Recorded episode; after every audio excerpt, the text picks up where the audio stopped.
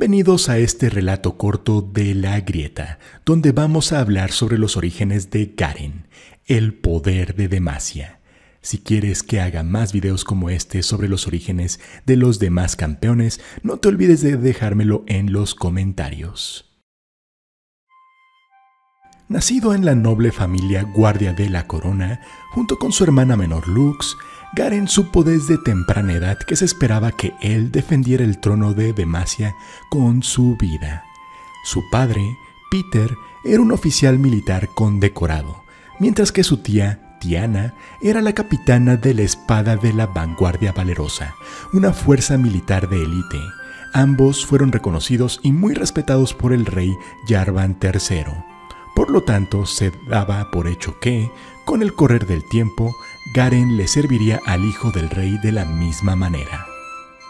El reino de Demacia se había levantado de las cenizas de las guerras rúnicas, y los siglos subsecuentes estuvieron plagados de conflictos y de luchas. Uno de los tíos de Garen, un caballero guardián del ejército demaciano, solía contarles a los pequeños Garen y Lux historias sobre sus aventuras del otro lado de las murallas del reino para proteger a su gente de los peligros del mundo que estaba más allá.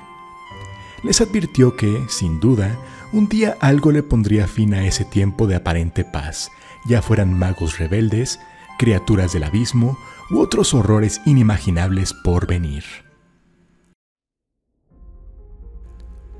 Como confirmación de esos temores, fue asesinado por un mago en el cumplimiento de su deber, antes de que Garen pudiera cumplir 11 años.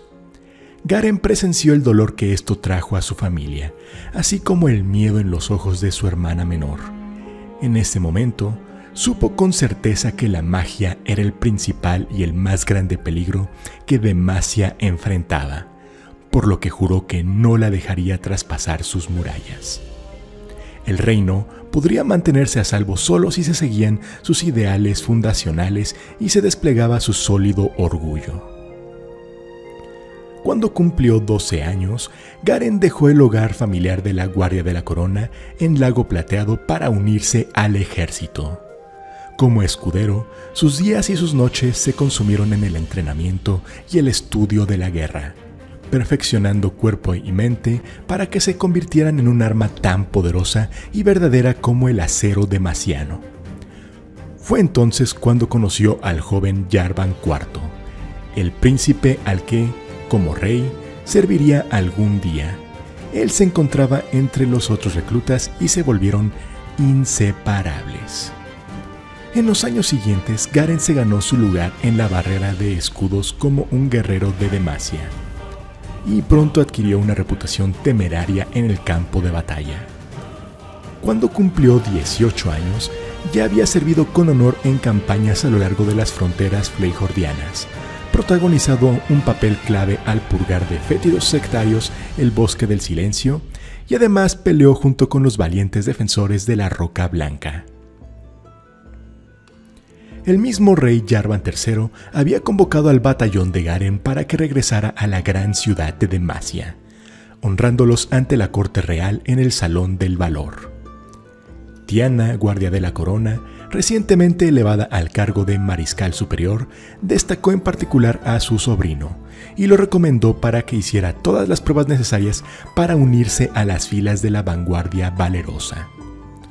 Garen volvió a casa para prepararse en donde Lux y sus padres lo recibieron cálidamente, así como la gente sencilla que vivía en la propiedad de la familia.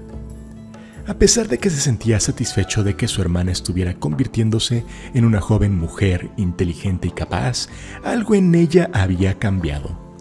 Cada vez que iba de visita se percataba de ello, pero ahora Garen batallaba con una sospecha real y persistente de que Lux tenía poderes mágicos. De cualquier manera, nunca pensó en la idea por mucho tiempo. Pensar que un guardia de la corona tuviera los mismos poderes prohibidos que mataron a su tío era una idea demasiado descabellada.